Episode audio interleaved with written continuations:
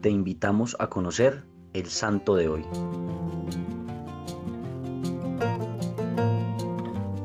Hoy celebramos la fiesta de San Andrés Corsini. San Andrés Corsini, religioso y obispo, nació en Florencia en 1302. Pertenecía a la distinguida familia de los Corsini. Sus padres, Nicolá y Peregrina, suplicaron al cielo un hijo, al cual llamaron Andrés por el apóstol que había nacido ese mismo día. Lo consagraron a la Virgen en el convento de las Carmelitas. En la víspera del parto, Peregrina soñó que había dado a luz a un lobo cachorro que al entrar en una iglesia se transformó en amable cordero. En su infancia y adolescencia se asemejaba más a un lobo que a un cordero. Era desobediente, mundano, no respetaba ni a sus padres ni a sus maestros y pasaba el tiempo entre cacerías y el juego, siendo la causa de constantes riñas en el hogar. Su madre no dejaba de rogar por su conversión. Cierto día, cuando tenía algo más de 15 años de edad, maltrató a su madre. En aquella ocasión, ella llorando le dijo, verdaderamente eres tú el lobo de mi sueño. El joven quedó sorprendido. Peregrina le narró el sueño que había tenido y le dijo que al nacer lo habían consagrado a la Virgen y que su proceder era lo opuesto a lo que ellos esperaban de él. Una gran vergüenza lo invadió, salió de casa y se dirigió a la iglesia del convento carmelita. Se postró a los pies de la Virgen a quien fue consagrado y rezó del fondo del alma,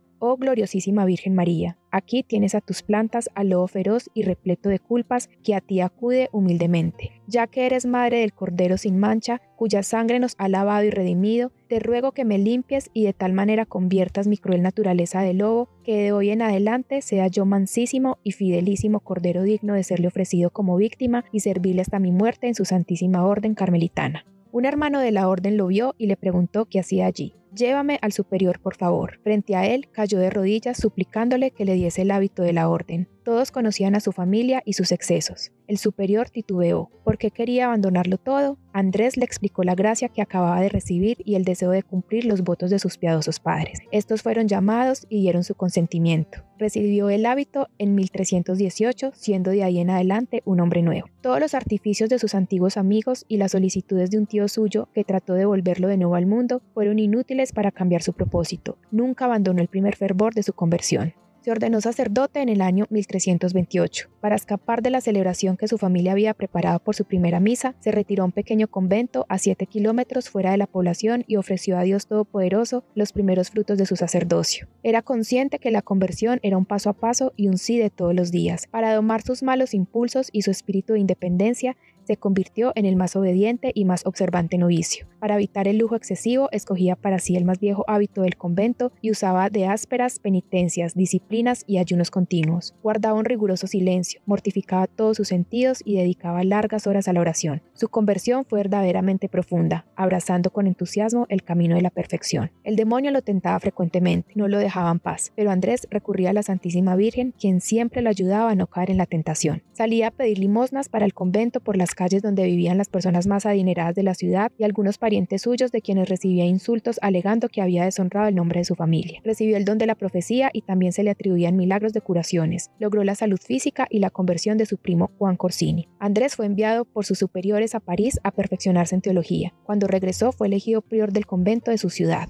Cuando el obispo de Fieso le murió en 1349, el clero escogió a Fray Andrés para ser su obispo. Este, al conocer en quién había recaído la elección, se escondió en la cartuja de Florencia. Después de buscarlo inútilmente, el clero de Fiesole resolvió reunirse y escoger a otro para obispo. En este momento entró en el recinto un niño de tres años que dijo, Dios escogió a Andrés para prelado. Él está en oración en la cartuja donde lo encontrarán. Al mismo tiempo, el ángel de la guarda de Andrés se le apareció, también con la figura de un niño vestido de blanco y le dijo, no temas, Andrés, porque yo seré tu guardián y María serán todas las cosas tu ayuda y tu protectora. El santo se dirigió a Fiesole, encontrándose en el camino con la comitiva de los que venían a su encuentro. Siendo obispo, redobló sus austeridades, sometiéndose a penitencias, sacrificios mayores y ayunos más severos. Evitaba hablar con mujeres, cuidaba con extrema ternura a los pobres y todos los jueves les lavaba los pies y nunca los despachaba sin darles limosna. Durante un año de carestía dio a los pobres todo lo que poseía. Un día en que ya había dado todo el pan disponible, surgieron otros pobres. Los panes se multiplicaron milagrosamente, satisfaciendo a todos. Resolvía exitosamente conflictos y por esta razón el beato Urbano V lo envió a Bolonia, donde la nobleza y el pueblo se hallaban lastimosamente divididos. Después de sufrir muchas humillaciones, la apaciguó y permanecieron en paz durante todo el resto de su vida.